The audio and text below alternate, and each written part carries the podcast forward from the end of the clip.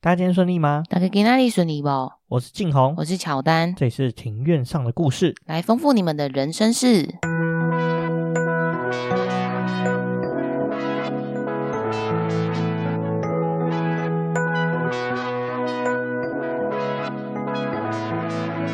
我们透过历史、书籍、电影、风土。带你进入那些看似很远，却其实离我们很近的事，在这里扩散你我的小宇宙，还有那些故事所延伸出的观点。本节目透过 First Story Studio 上传，Google 搜寻 First Story，了解更多。我们今天录音的时间是十月二十九号上午十一点二十。有发现天气好像正式入秋了吗？不是入秋，是应该算入冬吧？哦，我是说那个感觉。对啦，确实现在终于稍微比较凉一点了。对男生来说，穿衣服是可以比较多样化，就不用就是一直 T 恤了，不然夏天这么热，谁长袖穿得住啊？好像也是诶、欸。对啊，讲到这个，我礼拜五去吃饭的时候啊，就那天比较重要，所以就穿的比较正式一点点。然后我同事以为我要去求婚，下班前还一直跟我说加油。然后搞到后来呢，就连我的老板也跑出来，就也跑来跟我说加油，Good luck。我真是傻爆眼。这个就是那个三人成虎的的典范。没错没错，可能是因为我平常真的太太随便了，就那天忽然间比较正式一点点，所以大家都以为我要去求婚，这是超滑稽的，不是我在说。哦，好啊，那那这样礼拜一他们可能会问你静红结果如何？对啊，我礼拜一就跟他说，他说 yes。这唬烂他们一下也没关系。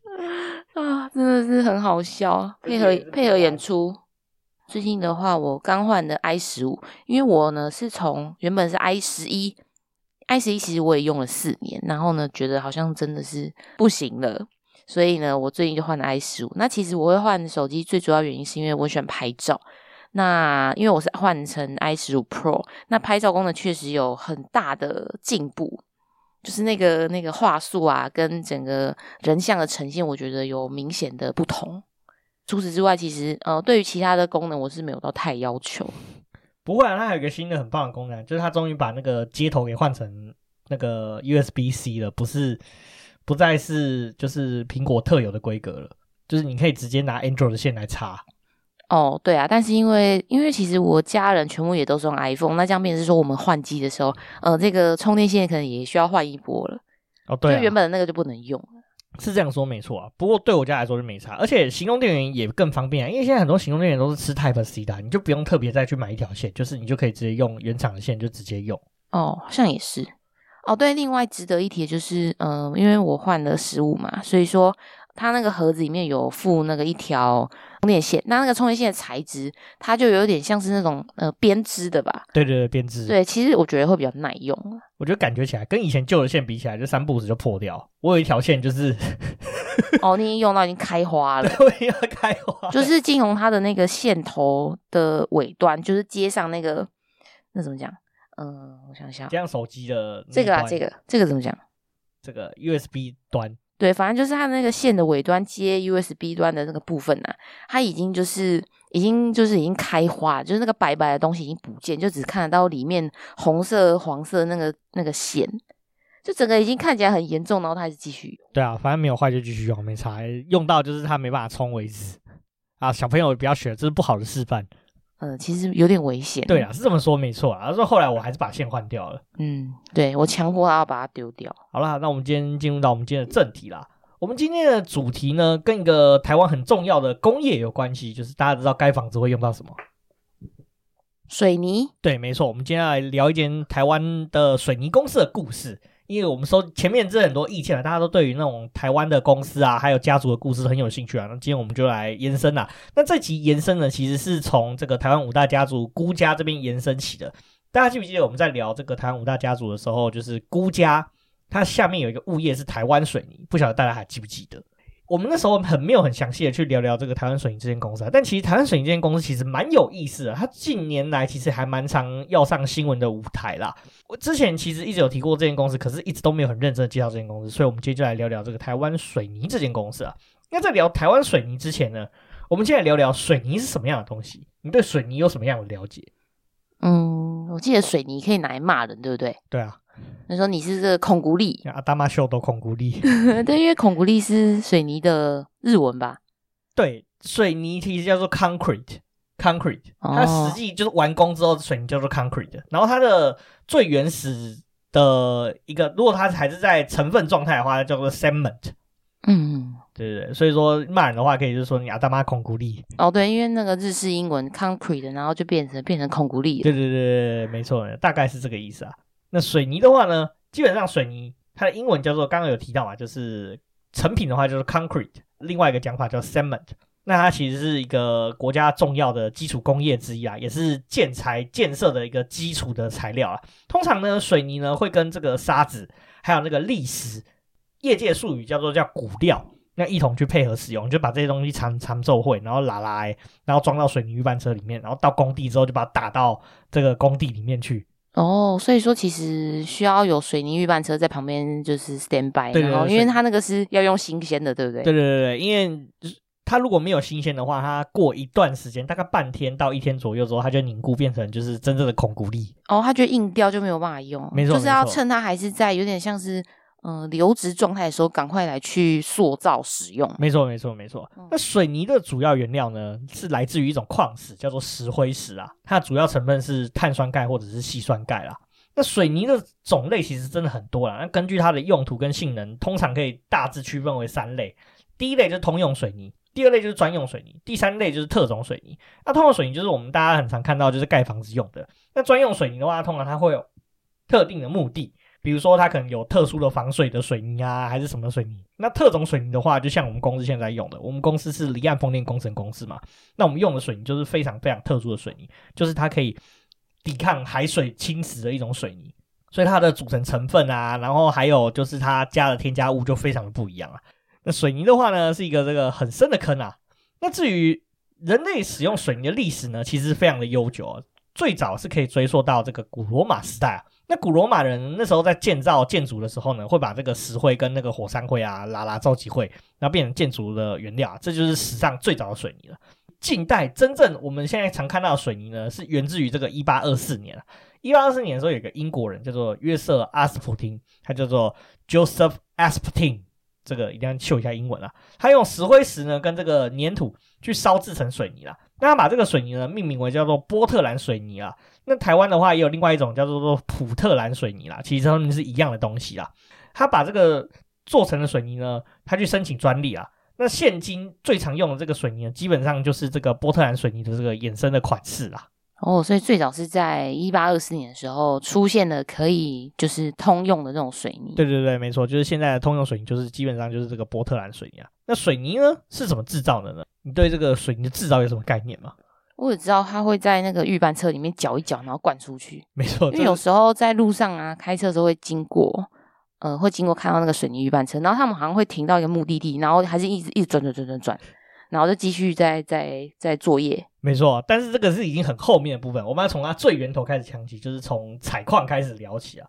那水泥呢，刚刚前面有提到嘛，它基本上呢就是主要成分是石灰石嘛，就是碳酸钙。那水泥呢，除了石灰石以外呢，它会再加上粘土跟细沙、铁砂等等这原料去混合啊。那经过高温，就是去淬炼化合的时候，之后呢才会成为水泥的成品啊。这个石灰石要怎么取得呢？通常都是采矿去取得啊。那台湾目前现行的这个采矿方式呢，都采用这个竖井开采的方式啊，跟世界上是一样的。所以看到整座山都被挖掉，就是现在采采取的这种挖掘方式啊。所以之前雅尼被抗议的时候，就是这个原因，就是看到山都被挖掉了。哦，原来是这样子。没错，那挖下来的这个石灰石呢，就会用这个挖掘机啊，然后卡车啊去搬运啊，然后配合这个就是所谓的竖井搬运系统，然后经过。那挖出来的石头很大块嘛，所以他们会先经过第一层的碎裂，就是把那个水泥弄成比较小块之后呢，再用这个皮带输送装置呢，去送到这个厂内，就是制造前的这个堆放场。那我们可以看到这些设施呢，其实在花莲的和平就可以看到了。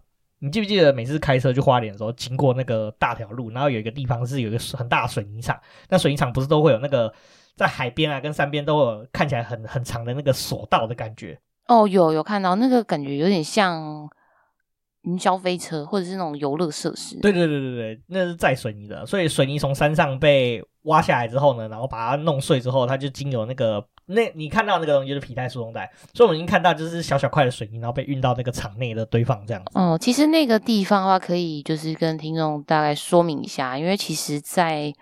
呃，台泥好像是有一个园区，开放园区。对对对，叫打卡。对，呃，它那打卡园区，它里面有一个，就是好像很多人喜欢去那个那边的星巴克拍照嘛。那其实，呃，那个附近啊，其实就是只要开出去就可以看到刚刚晋宏所说的那个运输带的部分。没错没错，因为那个那那一带其实就是水泥厂就是在运作的一个主要基地。没错没错，那水泥生产的中间呢，它必须要经过蛮多的步骤啦。那一般的话呢，可以分为三个工序啊。那我们刚刚讲的是原料的部分，从原料开始制造到变成水泥的真正的水泥产生，它总共经过三个步骤。第一个步骤叫做生料磨制，第二个步骤叫锻烧，第三个步骤叫做水泥制成。那我们先聊聊生料磨制的部分啊。那生料磨制的话，就是刚刚我们提到的原料石灰石呢，跟这些粘土呢，就加到机器里面呢，去把它磨细，磨得很细很细很细。那完成这个步骤的这个水泥的原料呢，就称作叫生料。第二个步骤就是煅烧。那煅烧的话，就是刚刚我们有提到第一步骤这个生料嘛。那已经磨成很细的粉的生料呢，就放到窑里面去用高温去烧制。那这个高温呢，可以达到这个一千五百度的煅烧。那在这个阶段呢，这个粉料就会变成一颗一颗这种小圆球的状态。那这个这个步骤完成之后呢，所生出来的这个水泥的原料就称作叫水泥熟料。那水泥熟料呢？这还不是最终的步骤，它最后要经过这个水泥的制成啊。那这烧完的水泥制成的这个原料小圆球的熟料呢，会再经过磨粉一次。那磨完粉之后，就是我们现在常先看到的水泥。所以它一千五百度的煅烧，它会变成圆球哦。对啊，对啊，就因为一开始都是粉状嘛，啊，你烧一烧之后，它就会把石灰石跟粘土就烧结在一起，就变成小小颗的圆球这样子。哦，就让它们结合啊。对对，让它们结合这样子。水泥业跟炼油一样呢，都必须要高度的使用电以及燃烧煤炭去产生能源啊。所以水泥的成本最高，其实占比是这个烧制燃料的采购上面啦。一般来说，传统上是用煤啦，但是因为煤其实对生那个环境不太好，所以其实现在慢慢在这个烧制的的原料上面，就烧制能源上面，从煤变成现在是大部分都采用像天然气等等其他的替代原料这样子。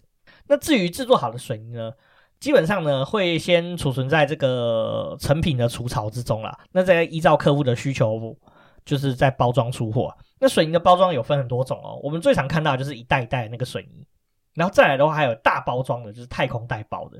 太空袋包的话，它就是非常非常大，大概呃比我整个人手打开还要再大的这个一个空间啊。呃我们看看有没有办法收集这个太空带的这个图片给大家看，大家比较知道说太空袋长什么样子。那最后一种就是散装，散装的话就是用那个卡车去载的，类似像这样子的运送模式。哦，就是要有那个水泥预拌车去装的吗？呃，不是，还没有到那个阶段，它是用那种货卡，嗯，砂石车去载的。可是散装这样，它不会很容易挥发吗？或者干掉？不会啊，因为这个这个时候它还没有加入其他的材料哦，还是单纯的物质。对对对，还是单纯的物质啊。那接下来就要进入到你这个期待已久的这个旋转的卡车哦。对，我一直在讲那个车。那我们一般在路上看到你说的就是那个水泥预拌车嘛，它就是螺旋转转动的这个水泥车呢，它装的东西呢叫做预拌混凝土。那其实呢，就是我们刚刚提到的这个水泥的成品，再加上一些这个凝胶材料，还有骨料。骨料就是刚刚我们讲到的砾石啊、沙啊，然后再加上水，然后依照适当的比例去拉拉，它最后呢就会经过时间硬化，然后变成一种人工的石材啦。通常呢，这个水泥预拌土呢、预拌混凝土呢，通常都会在这个设施完善的工厂中先预拌好，之后然后再送到实际要使用的地方去使用。那为什么会需要预拌好，而且要赶快送到工厂使用？是因为这个预拌的这种混凝土啊，它保鲜期大概就半天左右，之后就不能做使用。因为混凝土预拌之后呢，它就会凝固嘛。那所以说，这个混凝土必须就是要在这个你要使用的地方的附近，所以说也不能从国外进口。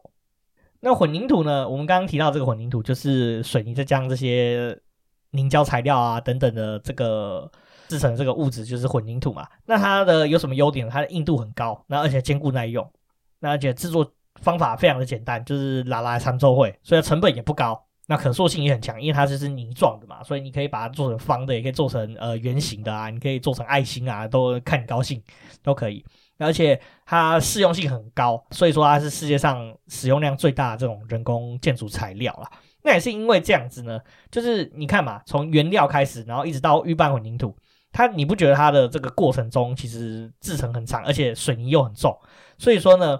它没有办法，呃，很容易的长久的储存，而且像刚刚你提到了嘛，水泥的原料呢，虽然说它一开始还不会集结成，就是变成就是水泥固态状，可是它如果接触到水，它就容易凝固，它就变硬，所以说它也没办法做很长久的储存，那而且它也不利于长途的运输嘛，因为水泥很重嘛，所以说大部分呢，水泥都是以内销的产业为主啦。那它是属于比较像是传统型的内需的导向型的工业了。那也是因为这样子，所以说它受到国际景气变动是比较小的。一般来说呢，正常的国家这个水泥的自给率大概是八十五趴左右啦。那剩下一点点，比如说有一些特殊的水泥才会从国外进口。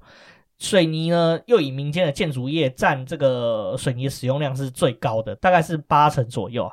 那另外两层呢，大部分都是用在这个公共建设上面，所以说水泥业的这个融景繁盛与否呢，跟建筑业的景气跟公共工程的推动是有蛮密切的关系啊。哦，那真的是一个蛮特殊的产业。没错。那接下来呢，讲完了水泥的故事，接下来讲，那既然那台湾那水泥在台湾发展的轨迹又怎么了？讲到这个呢，在日本时代之前，台湾几乎是没有在使用水泥的。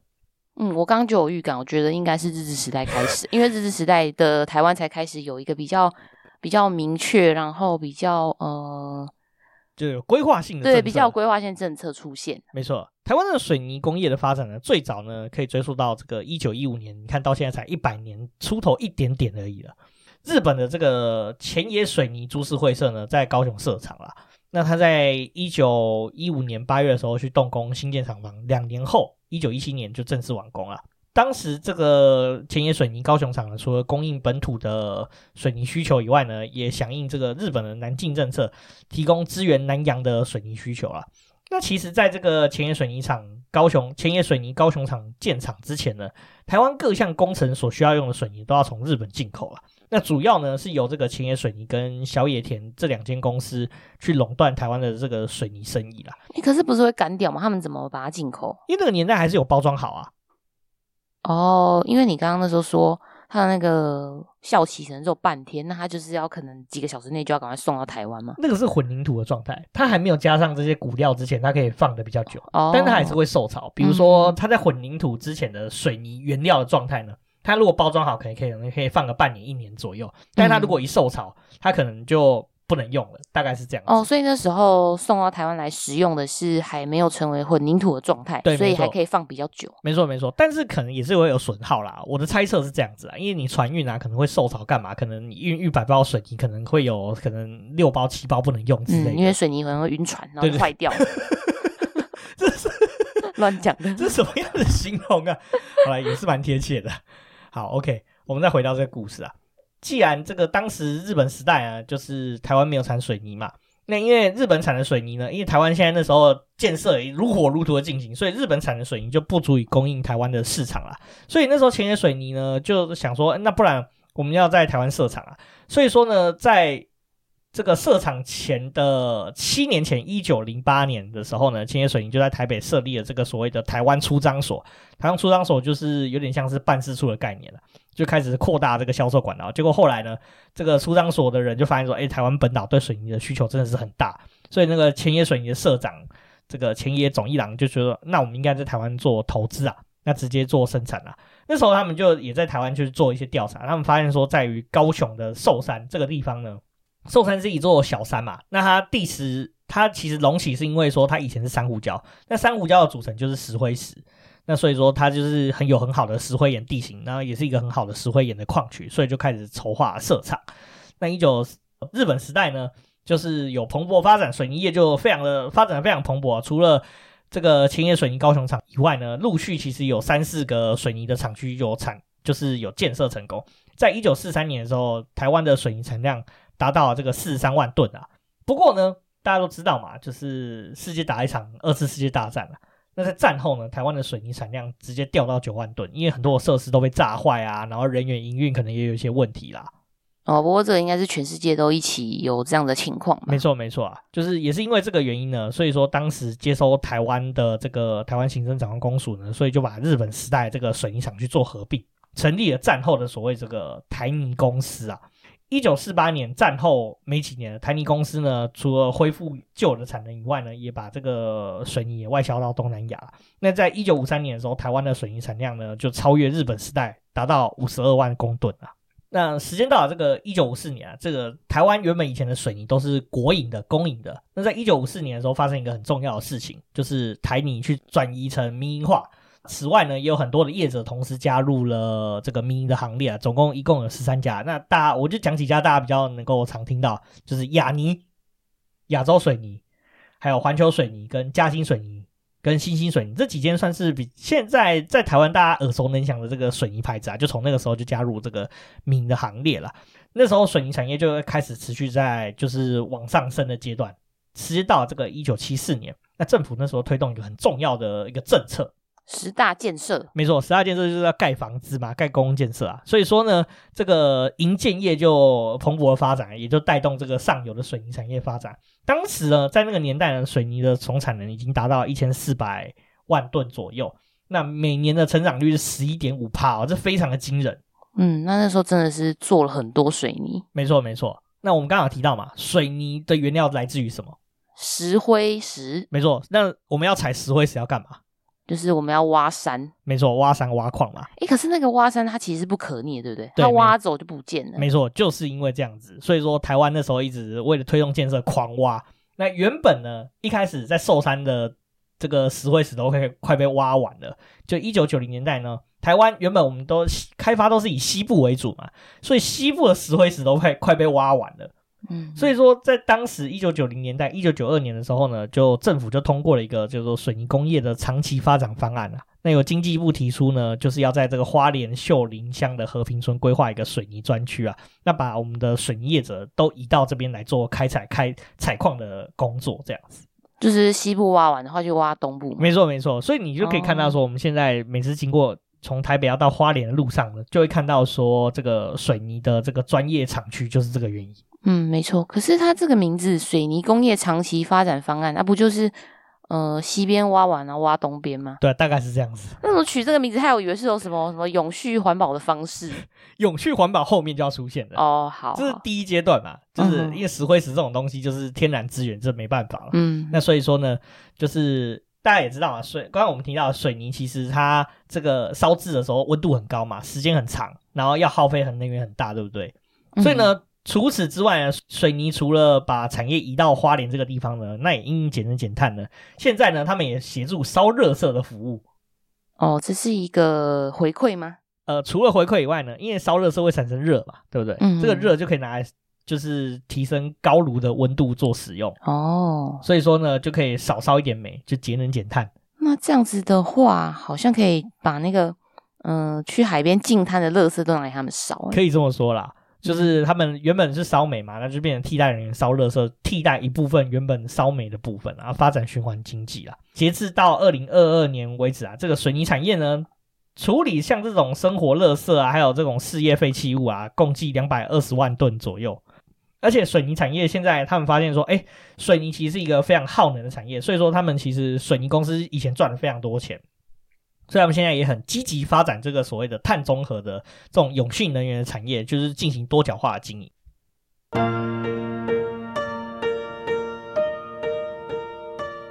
这接下来就是我们要讲台泥公司为什么很值得介绍的原因。我们前面阿里阿扎讲了这么多嘛，第一个部分我们讲了这个水泥是什么样的东西，第二个部分呢，我们讲了这个。嗯，台湾的那个水泥的起源，没错没错。接下来我们进入到就是台泥公司的诞生。我们刚刚在前一趴的时候有稍微有提到嘛，就是台泥是怎么出现的。那台泥的历史呢，其实最早是可以追溯到这个战后初期，就是二次世界大战战后的初期，就是一九四六年四月的时候呢，呃，政府去接收这个日本时代的水泥物业。当时台湾有四座水泥工厂。分别是前野水泥株式会社、台湾化成工业株式会社，那拥有这个苏澳工厂，以及南方水泥株式会社，它是在竹东，以及台湾水泥株式会社松山工厂，总共有这四间公司，四个工厂呢，共同呢接收而成的。那这四间工厂呢，由行政院的这个资源委员会跟台湾行政长官公署这个工矿署联合组成这个水泥监管委员会去接管，那把这四间公司合并成为台泥。那并且呢，这个台泥公司的负责人由当时在中国大陆这个四川水泥公司的负责人这个徐忠树先生担任总经理。接收了之后呢，在这几间水泥工厂设备呢，其实有受到一些损坏啦。所以说呢，在台湾省政府跟这个我们刚刚提到行政院资源委员会共同管理之下呢，就是也接受了这个联合国的援助，还有以及美元跟加拿大贷款的援助，拿来留来修复这个生产设备啦。那在一九五一年的时候呢，这个台泥呢。终于把原本因为以前是四间公司嘛，所以就股股权必须要做整并，所以他们就整并完成这个股权之后呢，正式改组为这个台湾水泥股份有限公司啊。那在民营化之前呢，台泥总共辖有这个三座的水泥工厂，分别在高雄跟苏澳，还有竹东，以及台北以及鼓山两座水泥制品厂。水泥制品厂是什么意思？就是像你刚刚讲的，就是生的水泥就送来这边，然后变成混凝土，然后再交出去，大概是这样。哦，就是已经快要可以用的阶段。对对，大概是这样子啊。我们都知道啊，在一九五零年代，尤其在一九五四年的时候，政府推行一个很重要的“耕者有其田”的政策啊。台泥那个时候算是国营公司，所以说那个时候台银就被宣布说要民营化。那那时候为什么“耕者有其田”跟台泥的民营化是有关系呢？就是因为说。以前的人耕者有其田嘛，然后我们就把田交出去给政府，那政府会拿什么跟他换？就是这些公司的股票。你记不记得我们在讲股票博物馆这一节的时候，有讲到四间公司？哦，有啊有啊，然后其中还有个我们之前有去提到的那个台湾农林嘛，对对对，台湾农林啊，还有台泥啊，跟台湾工矿以及台湾纸业这四间公司的股票就发给这些土地的人作为他们的补偿嘛，嗯，这个是当时政府的政策。那民化之后呢，台泥这间公司的创始股东也就是非常的星光熠熠哦。当时台泥的创始股东包含大台湾的各大家族，因为大家知道台湾以前各大家族都超有钱，田地超多嘛，然后被政府强制征收，就换了一大堆股票。哦，所以其实有种半强迫的感觉啊。对，没错。好，那这些包括就是有板桥林家、鹿港辜家、高雄陈家、星光集团吴家。国产实业集团林家、嘉兴水泥张家、永丰余何家，以及林园集团的蔡家等等的大家族，没错，像板桥林家、鹿港辜家、高雄陈家，这都不用再提了嘛。那星光吴家，大家现在也蛮熟悉的。那永丰余何家，就是现在开银行跟卖卫生纸的永丰余。啊，林园集团呢，我们在上一集有提到了，所以国泰嘛，对，就是国泰蔡家。这星光熠熠的这个创始股东以外呢，首任董事长也是非常的大有来头。那是由这个板桥林家的林伯寿先生去担任。那副董事长呢也很有来头，就是高雄陈家的这个陈启清先生担任副董事长啦。那我们刚刚有提到嘛，就是耕者有期限之后，政府是拿这个台泥啊、台纸跟台湾农林跟台湾工矿股票去作为这个收购土地的补偿啊。那不过因为大家一大堆有钱地主人拿了股票之后啊，啊，就也不知道这股票能干嘛，啊，就缺乏这种自由流通的这个交易市场啊，那交易的地方呢，就是分属于台湾各地，那导致说，哎，除了流通困困难以外呢，可能也会拿到假股票啊。所以说，为了落实这个有效管理呢，台湾就决定说，政府就决定说，哎，筹设这个证券交易所。我们这个故事大概比较细节部分，也在这个台湾股股股票博物馆那一期有提到了。也是有鉴于此呢，台泥就是作为这个股票交易的领头羊，在一九六二年的时候，成为台湾第一家股票上市的公司啊。那股票代号呢叫做一一零一，就是天下第一号的概念。一一的话是指的是说产业别，一一就是水泥业，那零一的话就代表说是水泥业的第一个股票，所以台泥是台湾第一间的股票上市公司。嗯，那还蛮有意义的耶。对啊，没错，是非常蛮有趣的啊。那再来，你就想说啊。这个台泥诞生了啊！你可能，可是你看，原始股东是台湾各大家族啊，到底跟这个现在鹿港辜家有什么关系？你应该也觉得很奇怪吧？对啊，应该是他们有拿到经营权吧？没错，他们拿到经营权的故事呢，其实也蛮算是神奇的。其实当初呢，这个鹿港辜家的这个辜政府辜先生，他其实是这个鹿港辜家第二代的掌门人啊。他当时拿到就是民营化之后呢，他在台泥是担任协理的工作啊。那因为他跟台湾各大家族都非常的好嘛，所以说呢，他在后续就支受到各大家族的支持，成为台泥的董事长。尤其是受到这个高雄陈家以及这个板桥林家的授意之下呢，他就成功的成为这个台泥的董事长。那慢慢的掌握这个经营权啊。在一九七三年的时候，辜振甫正式接任这个台泥的董事长。那鹿港辜家呢，就逐步的获得这个台泥经营的主导权。那也是近代辜家这个多角化的起点了。那透过台泥呢，鹿港辜家呢一路。横跨各式各样的领域，跨入了像石化啊、资讯啊、广告啊、传播啊、证券业、观光业啊、银建业，通通都有。那壮大为现在我们所看到这个和信集团，并且成为台湾的十大财团之一呢。他入主台年之后呢，同时间在同年成就是成立了这个中国合成橡胶公司啊。那间公司到现在还存在。那在隔年一九七四年的时候，投资这个华侨人寿保险。那现在大家应该耳熟能详，叫做中国人寿保险。那一九八零年成立这个迪和公司啊，后来呢，他跟另外一间公司叫做中国租赁合并成现在的中苏迪和，这个大家应该都有听过吧？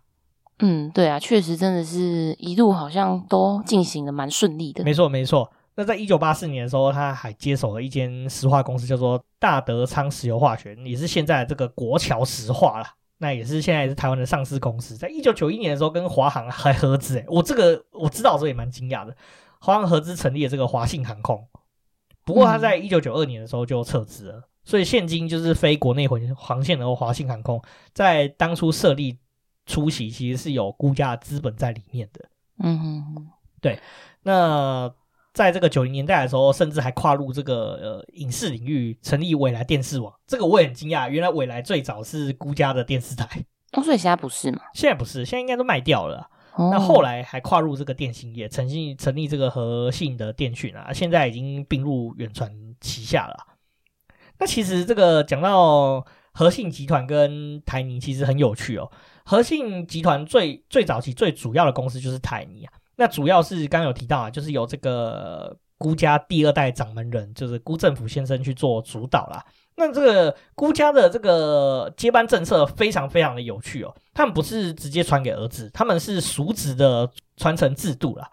那辜振甫是辜家的第二代的第四个儿子，那其实他还有个哥哥叫做辜岳甫。那辜岳甫这个人大家比较少听到，但是他的儿子就比较有名，叫做辜连松。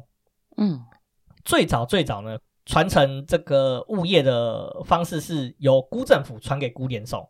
也就是说，叔叔传给侄子哦，所以是他们辜家的传统是这样。对对对，没错没错没错，是这样，只是蛮有趣的。然后呢，这个辜连松呢，后续全原本的接班计划是要再传给就是他的堂弟，就是辜政府的儿子，叫做辜启允。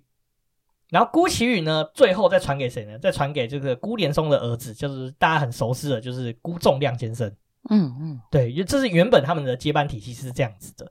那但是呢，当初这套这个传承模式呢，在中间就遇到一些困难。首先，辜振甫先生很成功的把这个物业先传给这个辜连松先生。那辜连松先生呢，后续再传给这个辜启允先生的时候，从这边就出现了问题了。那辜启允先生呢，在两千年代初期呢，就是经营了这个媒体业嘛。那这个媒体业呢，他就是把这个这些媒体业的公司呢，带到美国的这个纳斯达克去上市。一开始呢，状况非常的好，因为当时美国处于一个这个打抗泡沫的状态，所有只要跟媒体啊、网络扯上关系的公司，通通都暴涨一波。但是呢，后来这个泡泡就破掉了，投资失利。然后损失了非常非常非常多的钱了，导致呢，就是整个和信集团的财务状况就变得比较不好。然后同时间，甚至一些上市的公司也连累。中间这个事情爆发之后，有很多那种超贷的事情啊，然后就是整个集团的成员就是一直要处理这件事情。那同时间呢，这个辜启允先生呢，他其实也运气非常的不好，就得了癌症。那在二零零一年的时候，就是肝癌逝世啊。整个集团呢，就有这个辜成允，就是。辜启允的弟弟去接手，他是辜政府的二儿子，去接手整个集团，然后去做重整的状况啦。那那时候辜家其实算是陷入了一个呃一个危机，对，一个危机啦。所以说也是因为这个事件呢，他们好不容易就是决定说，哦，他们要处理这个问题。那在二零零三年的时候，他们就决定说，那不然就是为了避免牵连这个整个集团内的这个上市公司的财务牵连运作，所以他们决定说就是要分家。起因都是因为这个辜启云的借贷问题，而且他也就是两手一摊就就驾鹤西归，就也没有把这个问题解决完，他就离开了这样子。所以当时就决定说要做呃分家拆分，就拆成两个集团，就是和信集团跟中信金控集团啦。那和信集团呢，就是由这个辜政府家族主导，就是我们今天主要讲的这个台泥的这个家族啊，他拿到的物业呢，都是以生产事业为主，就是台泥啊，像中橡啊，还有和平电厂。那另外一个这个中信金控集团，就是由辜连松家族去做主导，他以金融事业为主体啊，包括中信啊，然后中租啊，这个都是他们旗下的物业啊。嗯，所以然后他们后来也接手了中信兄弟。对，没错没错，大概是就是时间发展到这个两千年代初期，是台泥遇到这样的状况，那是孤家经营台泥受到了一个很重大的第一个打击。第一个打击结束之后呢，就是好不容易就是辜成允就是临危受命去接班接接手这个台泥的董事长啊，当初分家也分了，那当时集团也都欠了很多钱，那老陈也纷纷纷都离开，当时大家都不看好，说你哥哥辜启允。搞不定，你辜成允可以搞定吗？能够保住这个台泥的经营权吗？结果呢，辜成允真的很厉害，他在接棒两年之后呢，就稳住了这个台泥的经营，并且他用这个所谓的英式管理去带领台泥迈向另一个时代，让台泥创下就是史上最好的成绩单呐、如今台泥已经成为这个全球第十二大的水泥公司。同时间呢，它是拥有二十二座水泥工厂、三座磨粉厂以及二十五座预拌厂以及一个水泥专用港的超大型公司。那这个辜成允呢，他其实担任台泥董事长之后呢，他除了专注在水泥业以外，他重点展开了一个很重要的任务，就是台泥的转型之路。当时我们刚刚有提到和信集团嘛，他不是有很多那种转投资的事业嘛？所以他就卖掉各式各样的转投资事业，包括什么纬来啊、和信电讯啊等等的股份，转投资的股份。那把这个资金呢，作为原本其实台泥只有在台湾经营水泥工厂，那他们就决定说，啊，我们要去中国去经营水泥工厂。他就用这些呃卖掉转投资的钱，当做第一桶金，踏入了中国的水泥市场，而且也非常的成功。同时呢，他也布局印度啊等等新两项市场，让台泥的获利就是屡创新高了。那台泥在这几年呢，也是长时间就是台股很稳定配息的一个模范生啊。呃，之前股价我记得还有到五十几块，现在它平均都在四十几块左右，算是一个蛮不错的呃股票。那同时之外呢，台泥其实在二零零七年的时候有开启一个很重要的计划，就是台泥 MA 计划。它其实有点就是辜成允董事长这个英式管理下的其中一个重点，他们就是计划说，台泥之前有很多老臣离开嘛。他们就想说，那我们就是要培养下一世代的这个水泥管理人才。那其实即使他没有留在台泥，他对台湾的下一代经营人的培养也是非常好的一个计划。但是计划已经从二零零七年起算，已经呃十多年，将近十五六年了。那我本人呢，其实是有拿过这个台泥的的的录取通知的。对啊，讲到这个的话，我有去过台泥的这个总部大楼里面面试，它里面那个总部大楼很帅，它里面是清水模。真的哦，所以跟那个外观就是看不出来，看不出来。它有一层外观蛮低调，对，它里面有一层楼是用清水模做的，看起来超气派的，是还不错啦。这个 MA 计划呢，在早期算是蛮轰动的啊。不过近年来，如果你在 D 卡或者是那个 PTT 上面搜寻台泥 MA 的话，大部分都是一些比较负面的评价，这大家就可以去找找看啦。但是我必须要说，这个 MA 计划看起来是在前十年是非常成功的。他们第一代第前面出席几届的这个。这个呃，MA 计划的参与人员现在已经进入到台泥的管理阶层了。嗯，看来也是有收到一些效果。没错，没错。不过呢，台泥现在大家都想说，哎，好不容易度过这次危机嘛，那应该是就是稳定的发展。但是就是好景其实也没有维续了很久啊。在二零一七年一月二十一号，这个新闻其实蛮大的。辜成宇呢，他在下班之后啊，去金华酒店去参加就是朋友的婚礼。那婚礼结束之后呢，他就从三楼要走到二楼。结果呢，不小心绊倒，跌倒，跌到这个二楼半的平台啊，那也运气非常的不好，就是他后脑勺就是着地，那撞到地板，那当场就昏迷了过去啊。这个新闻在当时闹得非常非常大，就是一个台湾超大型公司的这个主人，然后就这样子，然后忽然间发生了一个重大意外。那两天之后呢，在这个一月二十三号呢，辜成允就是因为这个脑水肿而逝世，抢救无效，那享寿六十二岁。当天整个集团乱了套，所以就在当天下午呢，台泥就决定要重选董事长了。那这时候呢，就是由这个辜成允的妹婿，当时这个呃辜振甫家族下面有总共有五名子女，是由他的这个三妹三妹辜怀如小姐的老公叫张安平，那其实这个三妹辜怀如呢，她是经营这个云朗国际集团，就是我们现在常听到这个怡宫饭店的这个主人，是由他们这这支家族经营的。哦，可是这个这个意外真的是很突然又很。莫名啊，对啊，然后、这个、所以他也不是因为生病，他就是因为跌倒然后撞到，没错没错。然后张安平就就是临危受命，也接任董事长。你不觉得台泥这间公司也是相当辛苦？嗯，对啊，就是有些事，有些变化都来得很很突然，就很剧烈。对，没错。但是张安平蛮厉害的，我必须老实说啦，就是他在带领公司前进上面是蛮厉害，就是稳也成功稳住经营啊。通常发生这种事情，通常就是公司就要下去了。对啊，很容易下去，不然就是可能会有呃外部的那个资金来介入。对对对，但是也是因为张安平的接手，让台泥除了第一阶段转型之后，他们现在又开启了这个第二阶段转型，就是带领台泥进入了新的未来。那第一次转型的时候，其实辜成允在接手台泥的时候，他们就说我们要从这个这个耗能大户变成是环保的模范生啊，甚至变成一个环保院。业者的愿景，所以说还会有烧垃圾啊等等这些的这个任务产生这样子，然后对环境更友好。那在二度转型的时候呢，在这个张安平他就明定定定了台泥的新的三大核心事业，就是环保、跟能源还有水泥。那台泥呢，将不再会是就这种水泥制造销售的公司，而是作为一个主动解决环境问题、运用创新科技以及创新思维，朝这个创造勇气企业。为目标迈进的这个公司啊，台泥呢就在这个时候就是积极去发展很多的这个减碳的技术跟能源的产业的投入啊。台泥目前呢是唯一一间在台湾有投入这个这个绿色能源以及呃高阶锂电池以及储能的这个企业啊，是非常特殊的一间公司啊。台泥呢，在这五六年，当初我去面试的时候是好像是二零二零年吧，他们从二零一七年的时候就开始慢慢介入这个领域了。那旗下呢，拥有这个三元能源科技啊，它其实是做锂电池投资的生意啦。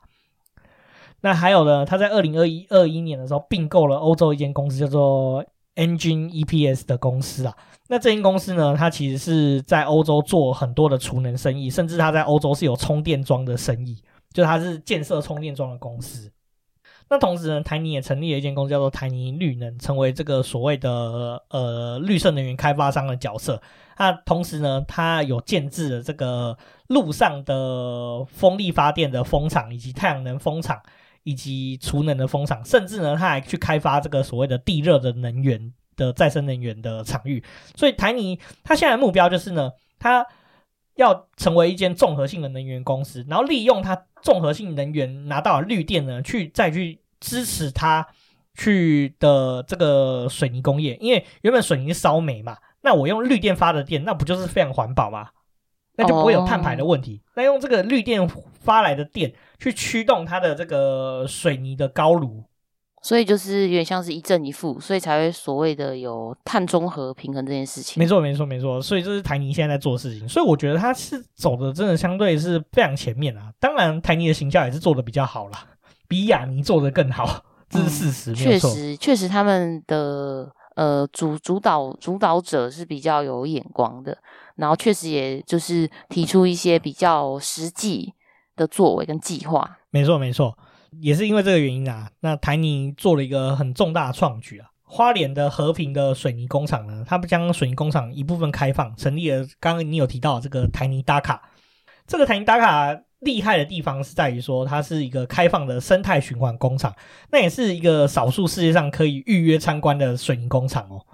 你其实只要在他们网站上做预约，你是可以去进到水泥工厂里面去参观，这是非常非常少见的。你几乎大家看到所谓观光工厂都是以比较轻工业为主，你几乎没有机会去到重工业的工厂去参观这样子。所以我觉得这是蛮有意思的一件事，而且还是世界唯一一个是没有设置所谓的这个掩埋场的环保发电厂。那同时呢，在这个和平水泥厂里面，它还有一个实验场域，就是所谓的碳回路二氧化碳捕捉实验场。大家知道吗？烧煤就会产生二氧化碳。那现在在这边做了一个很大的二氧化碳的这个捕捉的实验的场域，就是现在碳捕捉的技术也是非常重要的，就是把二氧化碳吸下来这样子。嗯，可是它吸下来是要排到哪里？就没有啊，就把它固定住啊。哦，就固定住，然后固定住之后呢？有现在的产业是这样，就是你固定以外呢，二氧化碳就不会跑到空气中啊，那温度就不会升高。那这些二氧化碳呢，有一说固定住之后，把这些固定住的东西呢送到另外一间公司，然后去做呃再做分解，它就可以变成碳。那碳的话呢，其实煤就是碳组成的，它就可以再烧作为能源，或作为其他东西去合成，所以是一个非常非常大的产业链。哦，确实感觉也是不容易耶。没错没错，所以这很有趣啊。那截至二零二三年为止呢，台泥的这个非水泥业务的营收已经占整个集团的三十五 percent。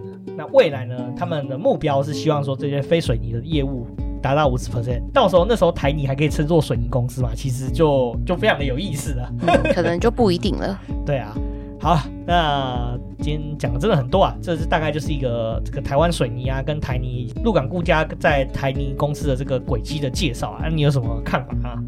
哦，我就觉得说，其实，呃，主导台泥的这个鹿港顾家，他们，我觉得他们应该整个家族都很重视教育吧，才会说就是可能发生一些什么事情，然后就会有对应的人才可以出来解决，就是公司的营运危机。没错，这我觉得也是非常重要。然后，而且其实我一直很想讲这个台泥的故事，因为我觉得它跟台湾产业发展以及大家族。怎么取得物业这件事情，其实有很深的呃关联。那加上说他们第三代、第四代的接班，其实为什么会特别想讲台泥？还有一个原因是因为它是少数已经几乎可以说是已经到第三代、第四代接班的公司。从台泥最早的这个起家人这个辜显荣先生开始起算，现在已经几乎可以说是第三代到第四代开始在接班，这是非常少见的一个事情，这是台湾一个非常少见的一个情况，就是大家族繁盛了这么这么之久。对啊，他们也可以见证说，就是呃日治时期嘛，然后呃二战之后，就是政府来接收，就这一段历史，其实鹿港顾家是都有参与的。对，那基本上这个家族跟这间公司就见证了台湾近代史的发展。嗯，没错，这真的是蛮特别的。对，而且呢，我觉得台泥很有趣，很很多地方可以讲，是因为说哦，它不止承载台湾近代的发展史，而且他们持续还是在创新，在往前走。尤其他们现在从水泥本业要跨入到所谓的这个再生能源产业，这就是一种呃永续的前进。对啊，相信他们可以在在持续的呃，就是这个这个公司这个企业可以源源不绝的继续运行。没错，这大概就是我们这一集的心得，应该讲。如果你喜欢我们的节目的话，那欢迎到我们的 Apple Podcast、Spotify 以及 MixerBox，还有 First Story 打新评分、加留言，并且分享给你所有的朋友。那也请追踪我们的 IG 账号是 Story on the Yard，可以在放大镜上搜寻庭院上的故事。那 IG 上面会有我们的生活动态、景点推荐以及 Podcast 以及书籍影集的推荐哦。那不管你在任何管道留言，我们都会在节目上回复哦。那我们就下次见，拜拜。